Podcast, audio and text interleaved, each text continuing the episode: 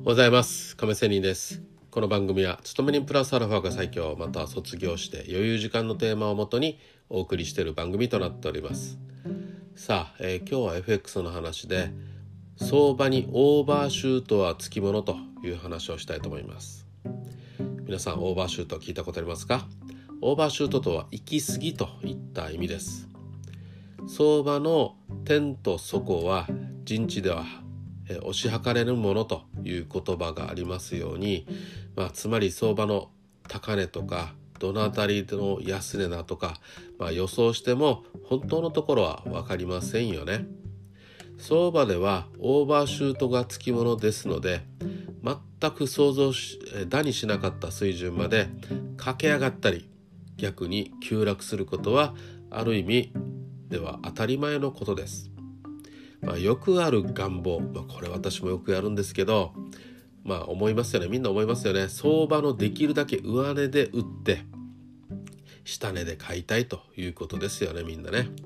それは確かにわからないことではありますがこれを言い換えた時には自分が上限だと思うところで売って自分が下限だと思っているところでは買う。つまり逆張りをすると。いうことですよね。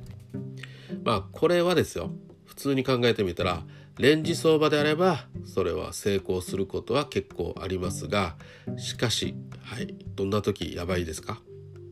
そうです。トレンド相場で同じことをすると大変なことになりますね。例えば上昇する、えー、上昇トレンドだとすると、まあ、この辺りが上限ではないかなと見て戻り売りをするともうそのまま突き抜けてガツンと上がっていくオーバーシュートしたりします。何度か私も経験あります。まあ相場をやってると必ずねこういう時って体験するかと思います。レンジ相場でのオーバーシュートはまあ我慢してればね損切りしなくても戻ってくることもありますがはい。トレンド相場の時にはもう戻ってこない。もしくはかなりの時間かけないと戻ってこないということありますよね。我慢しきれない水準まで上げっぱなしとなって大きな損失につながることも決して珍しいことではありません。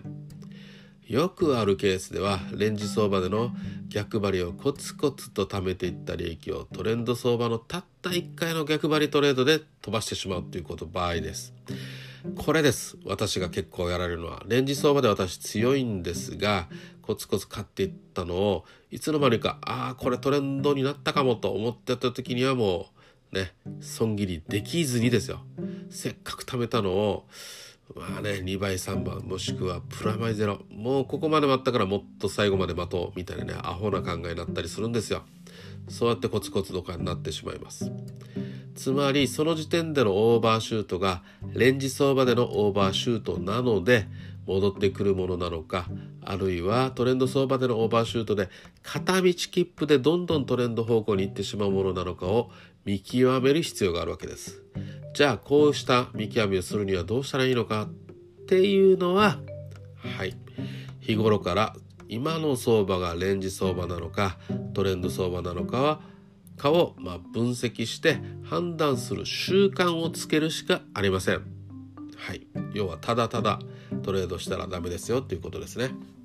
まあ、常にそういう分析判断していく習慣意識をすることで、まあ、どんどんトレーダーとしての勘も働きます。力がついていき、ま、いくと思いますのでまあ日々の努力をしていきましょうという話でした。ということで今日は相場にオーバーシュートはつきもの見極めが大事だという話をしてみました。よかったら何かコメントなり入れてくれたら大変嬉しいです。それでは今日も良い一日を。See you!